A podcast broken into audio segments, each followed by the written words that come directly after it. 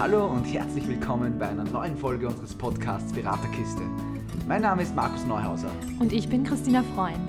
Zusammen wollen wir zwei euch am Weg zum professionellen Coach oder psychologischen Berater oder Beraterin unterstützen. Wir wünschen euch ganz viel Spaß beim Zuhören und würden sagen, los geht's.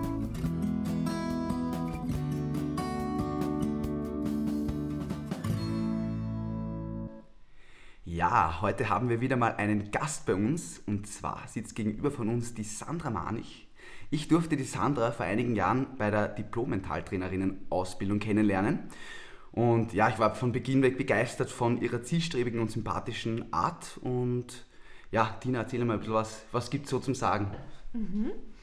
Ähm, die Sandra ist diplomierter Men Mentalcoach und Trainerin, diplomierte psychologische Beraterin, Business Coach, Expertin für Persönlichkeits- und Potenzialentwicklung und ein gutes Lebensgefühl und Working Mom.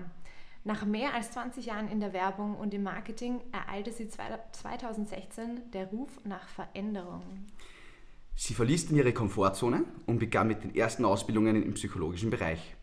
Heute unterstützt sie ihre Klientinnen mit einem Mix aus gezielter Gesprächsführung und Methoden aus dem mentalen Training sowohl im privaten als auch im beruflichen Kontext. Ihr Ziel dabei ist es, Menschen authentisch zu inspirieren und sie bei ihrer Potenzialentwicklung zu unterstützen. Herzlich willkommen, Sandra. Ja, vielen lieben Dank für die Einladung. Ich freue mich sehr, dass ich bei euch sein darf. Ähm, ich würde dann gleich mal die erste Frage stellen. Und zwar, ähm, wir haben ja gesagt, 20 Jahre in der Werbung und im Marketing. Wie ist es jetzt dazu gekommen, dass du dich dazu entschieden hast, äh, in Richtung psychologische Beratung zu gehen? Ja, ich muss dazu sagen, ich habe äh, sehr gerne in der Werbung und im Marketing gearbeitet. Das war wirklich eine tolle Zeit und hat mich lange Zeit auch sehr fasziniert. Mhm. Habe viele Menschen kennengelernt und, und war wirklich äh, ja, genial. Ich habe es geliebt, aber es war dann irgendwie eben nach über 20 Jahren so ein bisschen für mich auch die Luft draußen. Ich habe gewusst, ich muss irgendwie ähm, einen anderen Weg gehen und ich habe auch immer wieder festgestellt, dass mir das Coaching bzw. meine Kollegen, Freunde, wen auch immer zu begleiten, dass mir das wirklich Spaß macht, ja? dass das was bewirkt, dass die dann, wenn wir gesprochen haben, wieder sagen, ah, ich habe jetzt wieder einen Plan und das taugt mir und so weiter. Ja? Und das hat mich einfach inspiriert und ich habe mir gedacht, das wäre irgendwie, das wäre was, das taugt mir, das mache ich gern und vielleicht ist das ein, ein neuer Weg für mich.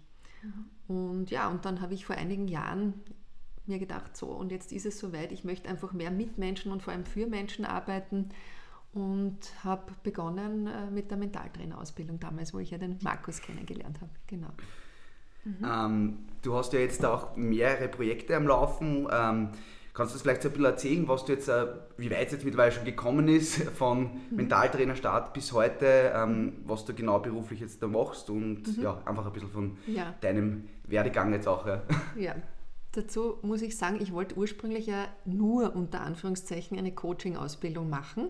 Ich habe mir gedacht, ich mache die Trainerausbildung und die Coaching-Ausbildung und dann fange ich an zu arbeiten. Und im Lauf der Ausbildung bin ich dann drauf gekommen, dass es einfach viele Themen gibt, wo es wirklich Sinn macht, auch die psychologische Beratung dazu zu nehmen, also sprich die Lebens- und Sozialberaterausbildung, weil einfach immer wieder Themen aufkommen aus diesem Bereich und weil es total fein ist, wenn man dann weiß, was zu tun ist und wenn man nicht die Nerven schmeißt, wenn derjenige dann plötzlich seine privaten Themen auspackt und wenn sich es dann vom beruflichen in den privaten Kontext bewegt. Und das war dann für mich der Grund, warum ich gesagt habe, ich mache jetzt die ganze Ausbildung fertig. Und äh, ja, das war der Start sozusagen. Und heute ist es so, dass ich eben zwei Schienen habe. Das eine ist die psychologische Beratung und das Life-Coaching. Und die zweite Schiene ist das Business Coaching, wo ich mit Mitarbeitern und Führungskräften aus Unternehmen arbeite. Und ja, und alle begleite ich im Moment durch diese eher schwierige Zeit.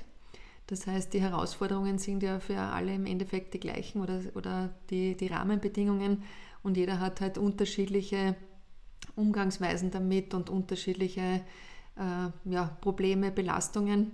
Und da versuche ich zu begleiten und, und ein bisschen ja, mehr Gelassenheit reinzubringen für manche. Wir haben, Entschuldigung, wir haben ähm, auch mal über, über Rollenbilder gesprochen, beziehungsweise Rollen generell. Mhm. Ähm, und man hat ja mehrere Rollen im beruflichen Leben, äh, im, im, privaten Leben, ähm, weil du vorhin angesprochen hast, es bewegt sich dann sozusagen vom beruflichen ins Private. Ähm, aus deiner Sicht ist das überhaupt irgendwie trennbar?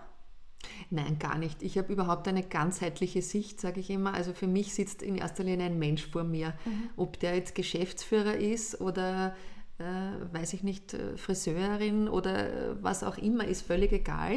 Mhm. Ähm, jeder hat seine Themen und jedes Thema ist wert, gehört zu werden und wert gelöst zu werden. Und so sehe ich das. Also mir ist es im Grunde genommen relativ egal, welche Position der Mensch vor mir hat.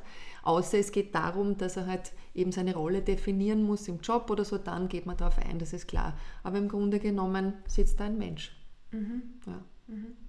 Glaubst du, dass ähm, also das Berufliche und das Private jetzt von den, von den Themen her, die kommen, sich oft miteinander vermischen, weil man sagt ja oft, okay, man, man nimmt die Arbeit nach Hause, mhm. aber im Grunde ist es ja auch so, dass man das Private so irgendwie in, in den Beruf mitnimmt teilweise. Mhm. Also ähm, hast du da einen Zugang, dass du sagst, okay, man setzt eher mal dort an oder eher mal dort an und schaut sich mal da an und, und sozusagen beeinflusst positiv dann das andere oder wie, wie ist da dein Zugang? Mhm. Der Zugang ist der, dass am Anfang immer das Ziel der Klientin oder des Klienten steht. Ja? Mhm. Also das heißt, es gibt einen Auftrag am Anfang des Coachings mhm. und je nachdem, was die Lösung oder die Bearbeitung dieses Auftrags und dieses Zieles braucht, dort setze ich an. Und dass das zusammenspielt, privat und beruflich, ist ganz klar. Meistens ist es so, wenn jemand zu einem Business Coaching kommt, dann geht es einmal mit beruflichen Themen los. Mhm. Und dann bespricht man, zum Beispiel die inneren Antreiber. Ja? Und dann ist man schon beim Privaten. Also das heißt, es geht sehr schnell, dass man durch gewisse Interventionen oder Gesprächstechnik oder was auch immer, oder dass man einfach durch das Gespräch dann ins Private kommt. Ja? Weil das natürlich immer eine Rolle spielt und weil jeder Mensch eben seinen Rucksack mit hat mit diesen Themen aus dem, aus dem Privaten, aus der Vergangenheit, aus dem Erlebten. Mhm. Ähm, was macht dir persönlich dann am meisten Spaß in der Beratung? Also bist du eher, wenn du sagst, die inneren Antreiber oder, oder wo sagst du, was, was sind so deine Lieblingsthemen, wo arbeitest du irgendwie persönlich am liebsten damit oder wie arbeitest du persönlich am liebsten? Innere Antreiber finde ich extrem wichtig, weil jeder hat seine inneren Antreiber und sie wirken einfach. Und das Schöne ist, wenn man den Menschen dann die Erlauber mitgeben kann. Ja? Also das ist das alles, was es ein bisschen leichter macht, was mehr Leichtigkeit, mehr Gelassenheit ins Leben bringt, mehr Spaß, ja? mehr Freude. Wir sind ja nicht äh, da, um irgendwie ein, ein mühseliges, trübseliges Leben zu leben, sondern das Leben geschieht für und nicht gegen uns, sage ich immer. Ja? Mhm. Und da soll es hingehen. Also, dass jemand wirklich nach der Stunde, und zwar sofort, nicht irgendwann, in drei Monaten oder irgendwann, sondern für mich ist auch wichtig, dass das gute Leben sofort beginnt. Ich habe meinen, mein Firmenname ist ja auch Better Life Coach, das heißt, ich arbeite auch dorthin, dass es wirklich ein besseres Leben gibt. Ja? Und zwar ab sofort, ab der Sekunde, in der wir zu arbeiten anfangen. Mhm. Also, das heißt, dieses äh, im Hier und Jetzt sein und dieses Lösungsorientierte, das ist mir wahnsinnig wichtig. Weniger so auf dem Problem herumzureiten und zu sehr auf dem Warum zu bleiben. Ich finde es schon wichtig zu reflektieren und einmal hinzuschauen, warum tut es weh, wo tut es weh und so weiter. Ja? Aber dann auch sich wieder in die Zukunft zu richten und zu sagen, wo soll es hingehen, wo ist die Lösung und wie komme ich dorthin, welche Ressourcen habe ich, wie kann ich einfach wieder ein bisschen ein leichteres Leben für mich finden. Mhm. Das heißt, wir haben ja auch ähm, unter den Zusehern viele, die was eben so auch am Start sind von, in der Beratung und so, vielleicht so ein bisschen, dass die auch ein bisschen einen Einblick kriegen. Ähm, hast du ein bisschen ein Beispiel an einer Methode oder so, wie du mit den inneren Antreibern arbeitest? Also wo du sagst, okay, so kann man da starten, so kann man das ein bisschen vielleicht auch hinaushören bei den Leuten oder sonst was? Oder fragst du da direkt, wie, wie ist da so der Zugang, dass du die inneren Antreiber herausfindest? ich lasse mal erzählen natürlich. Ja? Mhm. Also das heißt, ich höre einfach sehr genau hin. Und es gibt halt so gewisse Anhaltspunkte, wo ich weiß, okay, zum Beispiel Perfektionismus. Sehr viele wissen, dass sie sehr perfektionistisch unterwegs sind. Ja? Und das kommt dann auch oft in den Gesprächen, wirklich wortwörtlich. Ja? Also da kann man sofort ansetzen und sagen, okay, ich würde ganz gern mir die inneren Antreiber mit Ihnen oder mit dir anschauen. Ja? Mhm. Und wie das funktioniert, dann erkläre ich das, was da dahinter steckt und dann sage ich auch dazu, und das Schöne daran ist eben, dass es eben auch diese inneren Erlauber dazu gibt. Mhm. Und dann durchlaufen wir diesen ganzen Prozess, beziehungsweise dann kommt der Fragebogen und dann gehen wir das wirklich im Detail durch, das Ergebnis, und besprechen das. Also die ein, zwei wichtigsten, äh, meistens mache ich die ersten zwei so in der, in der Reihung, die besprechen wir dann durch, weil das sind natürlich die, die auch wirklich am meisten triggern. Mhm. Mhm. Genau. Und die sind ein Riesenthema. Also es ist eine wirklich meiner absoluten Lieblingsinterventionen, die inneren Antreiber, weil es gibt niemand, der keine inneren Antreiber hat. Ja. Also irgendwas wirkt immer. Mhm. Und Genau. die sind auch die inneren, inneren Erlauber versteckt. Ne? Ja, genau. genau. Ähm, Gibt es äh, etwas, wo du oder was du für dich gelernt hast in der Zeit der Ausbildungen und jetzt mit der Arbeit, also in der Arbeit mit den Menschen? Das Erste, was ich gelernt habe, war, dass es das Allerwichtigste ist, am Anfang ins Tun zu kommen. Weil es besteht so eine, also bei mir bestand so eine Grundaufgeregtheit ja, vor den ersten Coachings. Man macht das in der Peer Group und vielleicht am Anfang mit Bekannten oder mit, mit Freunden, weil man ja natürlich noch keine Klienten hat, auf die man zurückgreifen kann. Und es ist immer sehr aufregend, finde ich. Also für mich war das immer, ich war immer sehr am Anfang schon noch angespannt. Und das Wichtigste war einfach wirklich reinzukommen. Ja, je öfter man es macht, umso, umso mehr Sicherheit kriegt man, umso leichter wird es. Und ich habe auch immer gemerkt, wenn dazwischen längere Phasen waren, wo ich dann nicht in der Ausbildung gecoacht habe, dann war es wieder ein bisschen schwieriger reinzukommen. Ja? Also das heißt, dieses Dranbleiben, wirklich auch offen sein, auf andere zugehen, weil es gibt Themen rundherum. Gerade jetzt gibt es sicher sehr viele, die gerne Unterstützung hätten. Und jetzt soll man zwar natürlich normalerweise nicht im Freundeskreis irgendwie da sich seine Klienten suchen, aber am Anfang geht es halt nicht anders. Woher soll man sie nehmen? Also ich verstehe das durchaus und es ist auch okay, dass man so einmal startet. Und das Wichtigste für mich war tun, wirklich. Anfangen, tun, nicht so lange Pausen lassen dazwischen, äh, sondern einfach zugehen auf die Leute, drüber reden, was man macht, streuen, dass man da jetzt in dem Bereich tätig ist und loslegen. Das war für mich so das Wichtigste. Und natürlich auch das Netzwerk. Ich finde es sehr wichtig. Bei mir ist das äh, ja natürlich fein, weil ich durch meine berufliche Vergangenheit schon ein riesiges Netzwerk habe, auf das ich auch gut zurückgreifen kann. Das ist gerade so marketingtechnisch und eben um Klienten zu finden sehr wichtig. Ja, nach draußen gehen. Also so ein, ein Eremit zu sein als, als Coach oder als Berater ist vielleicht nicht so gut. Ja. Das wird nicht funktionieren. Ja. Wie war es für dich so zu Beginn, weil du immer gesagt hast, also ich habe vor allem den, den Ansatz so cool gefunden, einfach dieses, auch dieses regelmäßig zu arbeiten zu Beginn, dass man irgendwie so ein bisschen eine Routine kriegt, das, weil mit langen Pausen es einfach immer schwieriger fällt und so. Ähm, wie war es so mit dir, äh, bei dir bei den ersten Malen, wo so wirklich so Emotionen aufkommen sind beim Klienten oder bei den Klientinnen, wo wo du einfach gemerkt hast, okay, da tut sich jetzt da was da drüben auf der Seite. Ähm, hast du, war das für dich gleich ganz easy oder hast du da auch ein bisschen braucht, bis das da irgendwo, bis dass du mit dem umgehen hast können? Was war so da dein Zugang? Ja, ich habe durch die, durch die Peer Groups kommst du ja in Kontakt schon einmal mit solchen Situationen. Das war natürlich sehr hilfreich.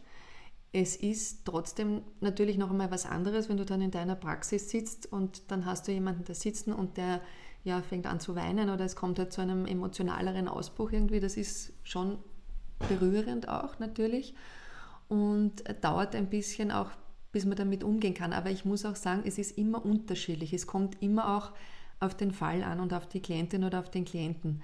Ich kann jetzt nicht sagen, es ist immer so. Ja. Ähm, es war am Anfang natürlich noch vielleicht ein bisschen schwieriger damit umzugehen. Mir hat sehr geholfen dann auch mein Praktikum. Ich habe ein Praktikum an der SFU gemacht, in der psychologischen Ambulanz damals. Und da waren wir Praktikanten dann auch für, die, für, die, für diese Erstgespräche zuständig. Und da gab es dann auch Kontakte mit Menschen, die vielleicht suizidal waren oder die, wo die Gefahr halt bestand.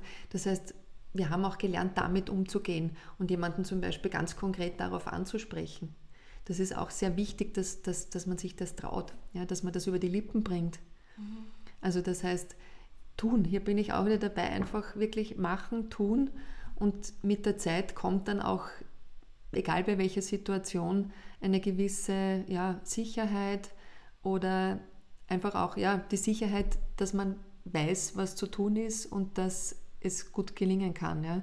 Auch dieses Gespräch und wie man einfach damit umgeht, wenn jemand emotional ist. Empathisch zu sein, aber nicht Mitleid zu verbreiten. Ja? Mitleid will keiner, aber einfach eine Empathie zu haben, trotzdem auf einer guten, sicheren, professionellen Schiene zu bleiben und unterstützend da zu sein. Ja, manchmal braucht es einfach das in erster Linie, mal da zu sein für die Klienten und Klientinnen. Gibt es irgendwas, was du für dich persönlich ähm, gelernt hast, was du jetzt sozusagen für dich selber umgesetzt hast in, in der letzten Zeit? Ich, ich habe vieles gelernt. Ich lerne jeden Tag dazu. Deswegen muss ich mal kurz überlegen, was irgendwie so da so im, im Vordergrund steht. Ähm ja, dass alles vorhanden ist. Als Beraterin, mhm. diese Unsicherheit, die, es gibt immer Tage, da kommt der Zweifel, da kommt ein bisschen so die Unsicherheit auf, auch nach vielleicht dem einen oder anderen Coaching-Gespräch, war das jetzt gut oder nicht, ja? dass ich mich darauf verlassen kann, dass alles da ist, ja? dass ich alles habe, was ich brauche. Was nicht heißt, dass ich mich nicht fortbilde, aber dass einfach die Fähigkeiten da sind und dass ich mich darauf verlassen kann. Ja, also so eine Sicherheit, dass ich auf meine eigenen Fähigkeiten vertrauen kann und auf das, was ich weiß und auf meine Intuition, dass die gut funktioniert. Ja, also das war so für mich ein wichtiges Learning auch aus den, aus den letzten ja, zwei Jahren, dass, dass es vorhanden ist. Mhm. Ja, und das ist gerade am Anfang, finde ich, so ein wichtiges Thema, weil da bin ich auch oft ins Zweifeln gekommen und gedacht, boah, ich weiß nicht, ja, war das jetzt gut oder nicht? Und dann kommen Feedbacks und auch, dass es okay ist, wenn es einmal nicht passt. Ja. Es kommen, und das ist ganz sicher so, Klienten zu dir, da passt es halt einmal nicht. Ja. Das ist einer dann von vielen, aber das verunsichert. Also mich hat sehr verunsichert. Ja. Meine erste Klientin, wo es nicht gepasst hat, ich mir gedacht, oh Gott, irgendwie, ja, was habe ich falsch gemacht? Natürlich dann reflektiert, überlegt, würde ich vielleicht beim zweiten Mal was anders machen. Aber es ist okay. Es kann nicht immer passen. Deswegen gibt es ja Erstgespräche und Kennenlerngespräche. Das kann durchaus einmal sein, dass es nicht passt. Und dann trotzdem nicht den Glauben zu verlieren, dass du gut bist. Mhm. Ja, trotzdem zu vertrauen. Zu sagen, ja, hat halt nicht gepasst, okay. Was kann ich daraus lernen? Das ist immer so mein, mein Ding, mal zu überlegen, habe ich einen Fehler gemacht? Wenn ja, welchen? Was kann ich vielleicht verbessern? Und ja, was nehme ich mit aus dem Ganzen? Mhm. Ja? Ich würde das auch gar nicht als Scheitern bezeichnen. Es ist ein Ergebnis. Ja? Es ist kein Fehler oder irgendwas, sondern es ist ein Ergebnis. Und das kann ich mir anschauen und überlegen, was würde ich das nächste Mal anders machen mhm. vielleicht. Genau. Würdest du, wenn du jetzt, da, oder hast du vielleicht auch schon mal, wenn du ähm, ein Erstgespräch mit jemandem hast und du hast irgendwie das Gefühl, für dich passt es irgendwie nicht, keine Ahnung, themenspezifisch oder einfach, es schwingt irgendwie nicht so, wie du es gerne hättest, ja? Mhm. aber von drüben kommt irgendwie das Feedback, ja, dass ich würde gerne mehr weit, weitermachen. Ja? Mhm. Ähm, ist da für dich, für dich da so, dass du sagst, okay, ich, ich arbeite dann trotzdem, ich probiere es trotzdem, weil es der Klient, die Klientin will, oder bist du dann eher so, dass du sagst, nein, äh, es passt dir, ich würde die irgendwo weiterempfehlen oder sonst irgendwas. Mhm.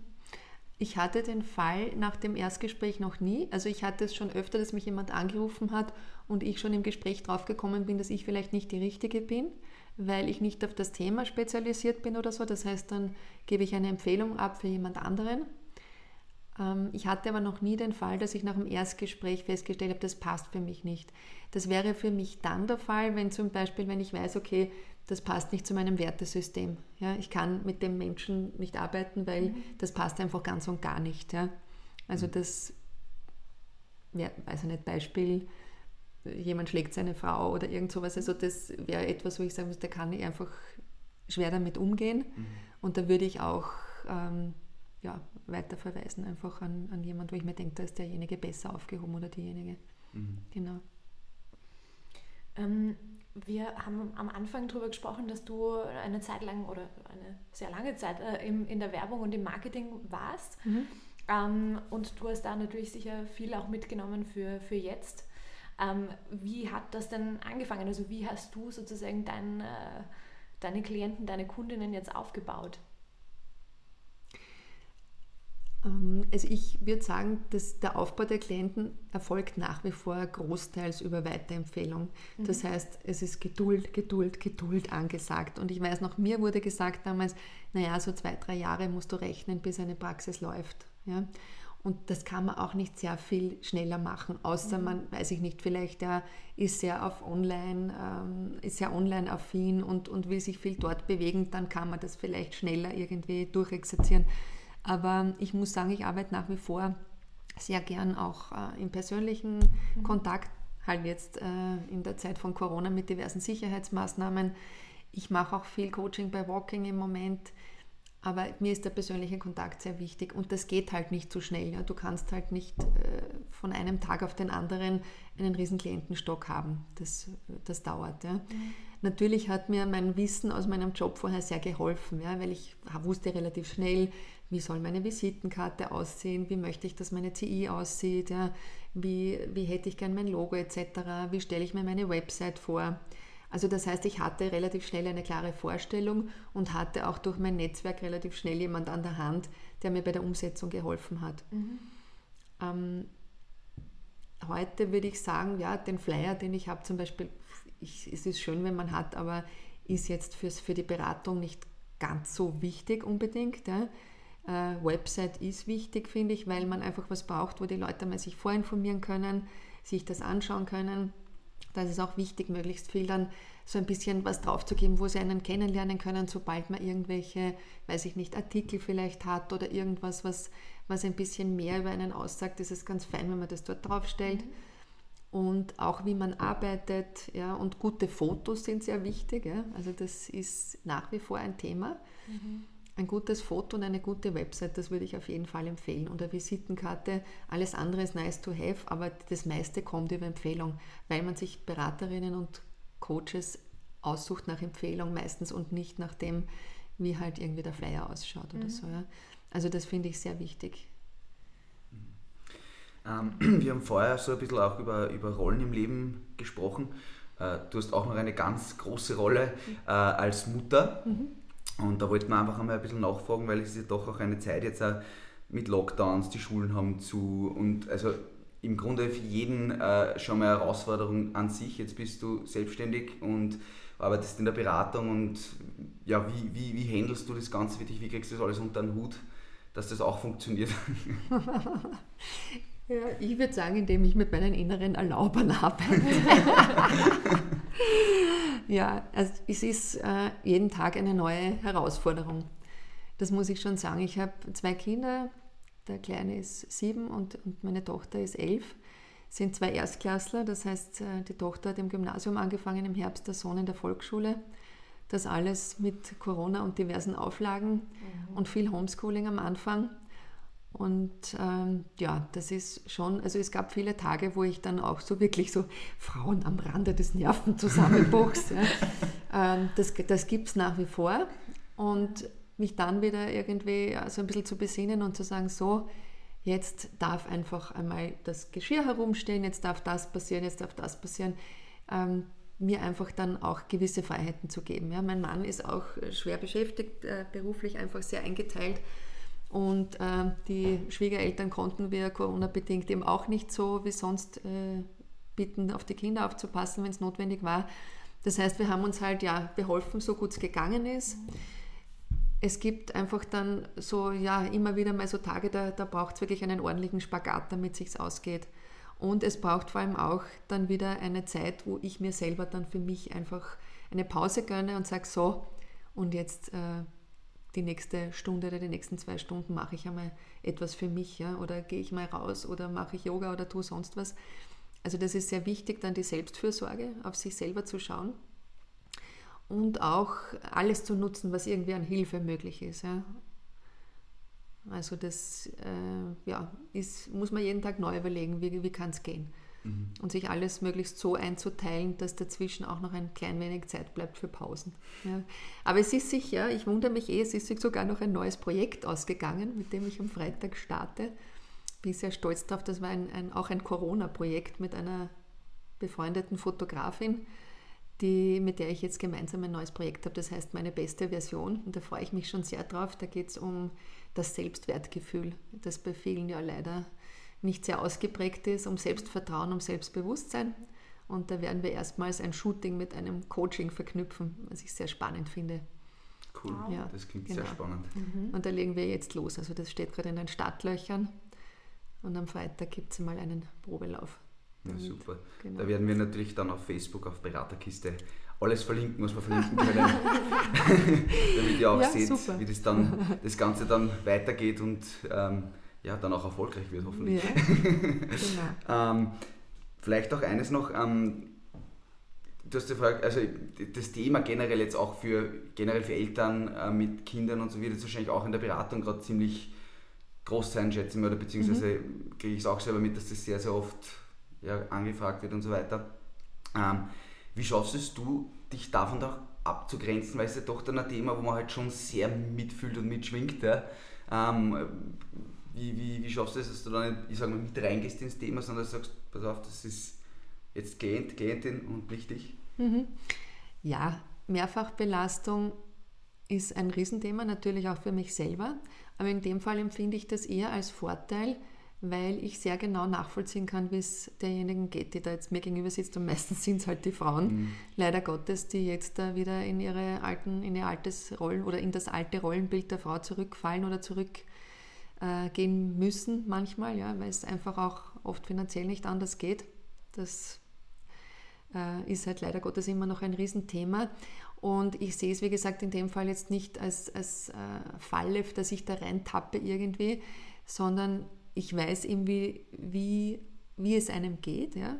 Und ich weiß auch meine Lösungswege, meine eigenen. Ja? Eben, dass man zum Beispiel ein bisschen gnädiger mit sich selber ist, ja? dass man sich mehr erlaubt, dass man versucht, wirklich alle Ressourcen auszuschöpfen, die es irgendwie gibt.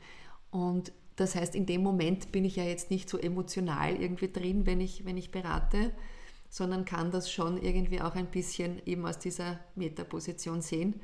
Und das heißt, das funktioniert recht gut. Also das ist jetzt kein Thema, wo ich sage, wo ich jetzt da emotional reinkippen würde, wenn mir eine Klientin erzählt, dass sie im Moment unter dieser Mehrfachbelastung leidet. Ja. Mhm. Sondern ich bin natürlich in dem Fall empathisch. Ich weiß genau, das ist bescheiden und das ist wirklich äh, anstrengend und erschöpft unglaublich. Ja. Also ich weiß, wie ich mich selber manchmal an den Abenden fühle nach einem anstrengenden Tag. Ähm, ja, aber das gelingt ganz gut. Also da habe ich kein Problem damit. Mhm. Ähm, jetzt ist es so, also du hast vorhin schon angesprochen, dass ins Tun kommen ist das, was, äh, was eines der Dinge war, die du mitgenommen hast oder die für dich sehr wichtig waren. Ähm, uns hören ja einige ähm, angehende Beraterinnen und Berater zu. Gibt es noch irgendwas, wo du sagst, ähm, das würdest du ihnen gerne mitgeben? Ja, was mir da einfällt dazu ist, ich habe am Anfang, kann ich mich erinnern, wie ich immer gesessen und gedacht, ich muss jetzt was tun. Ja, der hat angefangen zu erzählen und ich habe immer diesen Drang gehabt, ich muss jetzt, mir muss jetzt gleich eine Intervention einfallen, muss jetzt irgendwie gleich wissen, was hier zu tun ist. Also dieses Lösen wollen, ja, dieses Helfersyndrom, ich muss jetzt da was für den lösen und ich muss jetzt für den was tun. Einfach zurücklehnen, ja. Nicht vorne an der Sesselkante sitzen und versuchen, das jetzt zu lösen in der Sekunde für diesen Menschen, das ein Problem zu lösen, sondern zurücklehnen und zuhören. Mhm. Ja, also dieses gut zuhören zu üben, sich darauf immer wieder zu konzentrieren. Du bist in erster Linie am Anfang mal dazu da, um zuzuhören. Und dann kann man überlegen, welche Fragen stelle ich und wie können wir in, in Richtung einer Lösung kommen. Aber zu viel zu wollen am Anfang, ja, das ist mir halt so gegangen, ich wollte sehr viel. Und das ist dann oft krampfig, das ist dann ja. anstrengend, das habe ich dann immer gemerkt, auch nach diesen Einheiten. Das war extrem anstrengend, wenn ich zu viel wollte. Ja. Da fällt mir jetzt ein Spruch von Steve DeShazer ein. Wenn du eine, eine Hypothese hast, dann ist es gut als Berater, wenn du dich in eine Ecke setzt, ein Aspirin nimmst und wartest, bis der Anfall vorbei ist. ähm, also wirklich auch da Geduld zu haben, mhm. durchzuatmen, sich zurückzulehnen, zuzuhören ja, und dann Fragen zu stellen und, und nicht zu viel zu, zu wollen am Anfang. Mhm. Es ist für mich immer total spannend, wenn man mit ähm, Beratern redet, die ja in unterschiedlichen Instituten Ausbildungen gemacht haben und so weiter. Meine, wir haben natürlich einen, einen Teil im, beim Mentaltrainer gemeinsam gemacht, ja. ähm, aber es ist trotzdem, es ist wirklich so eine, eine gemeinsame Quintessenz, die irgendwie rauskommt in der Beratung, um was es geht. Und das finde ich irgendwie sehr schön, weil es irgendwie so schön definiert ist, was der Berater einfach ist, einfach dieser Prozessbegleiter, dieser Wegbegleiter, dieses zielorientiert und das, das spürt man einfach bei dir so cool raus. Und ähm, also ich habe ja in den letzten Jahren dich ja viel auch im Hintergrund dann beobachtet und also mitgekriegt. Und das, das, was du da sagst, ist einfach für mich extrem echt, weil du dieses ins Tun kommen einfach wirklich in die Tat umgesetzt hast. Ja. Also es gibt viele, die reden, ja, tut's, tut's und dann selber nicht. Ja. Aber die ist wirklich, ähm, ist wirklich extrem cool, finde ich, wie, wie einfach du dir was aufgebaut hast mit dem und jetzt ist es wurscht, ich mache einfach und fertig. Und da habe ich sehr großen Respekt davor, das finde ich echt extrem leibend, wie man so schön sagt. Ja, danke, lieber Markus. Muss aber dazu sagen, es gab bei mir genauso Phasen, wo ich sehr gezweifelt habe. Ja. Gerade so letztes Jahr. Es ist nicht so, dass von Anfang der Pandemie irgendwie die, die Klientinnen und Klienten mir die Tür eingerannt hätten. Mhm. Und überhaupt von Anfang an, wenn du mal loslegst als Berater. Ja, das dauert. Und ich habe oft Phasen gehabt, wo ich mir gedacht habe, boah, soll man von dem jemals irgendwie äh, seine Rechnungen bezahlen? Ja? Also das ist normal. Und einfach auch da dieses äh, Vertrauen zu haben, es wird, ja, es dauert einfach. Dranbleiben, Kontakte knüpfen, ganz wichtig. Ja, so gut es geht, sich vernetzen und auch mit anderen. Ich finde Intervision auch sehr wichtig, weil wenn du jemanden hast, mit dem du darüber reden kannst, dass es gerade nicht so läuft, dann ist es schon nur mehr halb so schwer. Mhm. Das Schwierigste ist am Anfang, wenn du allein da stehst. Ich habe ursprünglich immer, ich habe immer gesehen, so meine eigene Praxis mit Schild und was weiß ich. Und dann bin ich drauf gekommen, das bin ja gar nicht ich. Und jetzt bin ich in einer Gemeinschaftspraxis im siebten Bezirk und ich liebe es, weil ich habe dort meine Kolleginnen, macht zwar jeder so ein, etwas, ein bisschen was anderes. Ja, also wir haben von der Kinesiologie über die Ernährungsberatung bis zur Physiotherapie decken wir sehr viel ab in diesem Kompetenzzentrum, mehr oder weniger. Aber es ist einfach schön, wenn wir zwischendurch unsere Praxismeetings haben, uns austauschen und uns aufbauen gegenseitig, weil jeder hat so, wir sind immer so auf, ab, auf, ab. Ja. Das geht so, geht nie so auf einer geraden Linie dahin. Wäre ja auch Fahrt. Ja. das Schöne ist, wenn du dann jemanden hast, der dich auffängt und der sagt, es wird schon, komm, mach und was können wir jetzt tun gemeinsam. Das ist sehr schön, das kann ich nur jedem empfehlen. Ist ein schönes Gefühl und gibt einem auch dann Sicherheit, wenn man es braucht. War für mich sehr wichtig, weil wie gesagt, die Tage kommen, wo der Zweifel kommt und wo irgendwie so ein bisschen der Glaube daran fehlt, dass es gut ausgehen wird. Ja. Schön. Tina, hast du noch irgendwas, was du, was dir, was du gern wissen möchtest von der Sandra? Ähm, ja, also äh, klar, ist ja noch viel. Schon fast doch, dass er dem sicher nicht scheitert. Na, ähm, also weil du, weil du gerade das, äh, das Netzwerk angesprochen hast, mhm. ähm, wie, also bist du da auf Zufall hingekommen oder hast du da gesucht nach einem bestimmten Netzwerk oder einer Möglichkeit, dich zu vernetzen? Gut, ich meine, das Netzwerk aus meiner beruflichen Vergangenheit, das hat sich natürlich über die vielen Jahre aufgebaut. Mein Netzwerk jetzt im Bereich in der Beratung und im Coaching hat sich aufgebaut durch, äh, anfangs noch vor, vor Corona, noch, noch durch Veranstaltungen, wo ich auch teilweise hingegangen bin, durch Fortbildungen mhm. und ähm, auch durch Plattformen wie zum Beispiel das Imgrätzl.at. Da habe ich ja. nämlich auch meinen Praxisraum gefunden, kann ich sehr empfehlen. Da gibt es immer wieder Räume zum Andocken.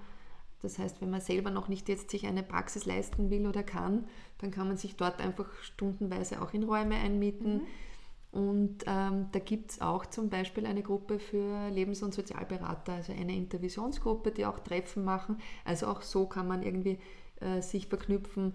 Dann äh, sollte man ja sowieso äh, laufend zur Supervision gehen.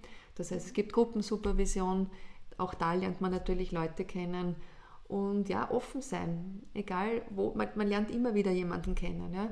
Erzählen, was man macht, ist ganz wichtig, dass man einfach auch drüber spricht. Mhm oder wenn man eben ein neues Projekt hat oder so, dass man auch das, so wie ich euch jetzt erzählt habe, es gibt jetzt meine beste Version, auch das zu verbreiten, einfach weil das wird dann weitergetragen und das, das darf man nicht unterschätzen. Ja. Mhm.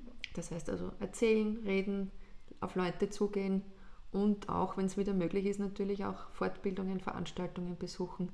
Ist online nicht ganz so leicht, jemanden dann näher kennenzulernen, weil einfach dieser Tratsch dazwischen ja. wegfällt, der soziale Kit ein mhm. bisschen mhm. fehlt. Und wenn das wieder möglich ist, und das wird ja wieder möglich sein, hoffentlich bald, dann finde ich das sehr gut, wenn man das nutzt mhm. dafür. Genau. Ja, ähm, ich bin wieder schwer begeistert. ähm, auf jeden Fall ein großes Danke, dass du dir die Zeit für uns heute genommen hast. Ähm, ich glaube, dass wieder sehr viel sehr Interessantes dabei war, nicht nur für angehende Berater, sondern irgendwie für, je, für jeden. Es ist irgendwie so, so viel Wahres einfach vom Leben dabei. Das finde ich immer sehr schön. Sehr gerne. Wir wünschen dir natürlich alles Gute auch auf deinem weiteren Weg, auch bei dem neuen Projekt, dass das alles funktioniert. Wie gesagt, wir werden das natürlich alles so gut wie möglich verbreiten auf Facebook, dass wir die Kontakte nutzen, wie wir gerade gehört haben. ähm, und ja, Tina, du darfst den Abschluss machen. ähm, ja, na, zuerst wollte ich noch fragen, ob du noch irgendwas hast, was du gern sagen möchtest. Ob es noch irgendwas gibt. Ich liebe meinen Job, das wollte ich noch sagen. ich ich finde es einfach wirklich, es ist das Schönste, was man. Ich arbeite eigentlich gar nicht mehr, seit ich diesen Job habe, sage ich immer. Ich halte es nach dem Konfuzius, wenn du liebst, was du tust, dann wirst du nie wieder arbeiten und so mhm. sehe ich das auch. Ich mache es einfach wirklich gern und es macht mir riesen Spaß. Und äh, es ist für mich wirklich schön, wenn ich jemanden unterstützen kann bei dem, was er gern tun möchte. Und das möchte ich einfach allen, die hier zuhören, mitgeben dass es wirklich etwas Wunderschönes ist, worauf ihr euch da vorbereitet oder vielleicht sogar schon dabei seid. Dafür wünsche ich euch allen ganz viel Glück und Spaß und Freude am Tun. Dankeschön. Gerne. Vielen herzlichen Dank, dass wir dich heute interviewen durften. Sehr gerne. Es hat echt viel Spaß gefreut. Ja. Danke vielmals und alles Gute für all deine Pläne für die Zukunft. Danke, wünsche ich euch auch. Alles Gute und bleibt gesund.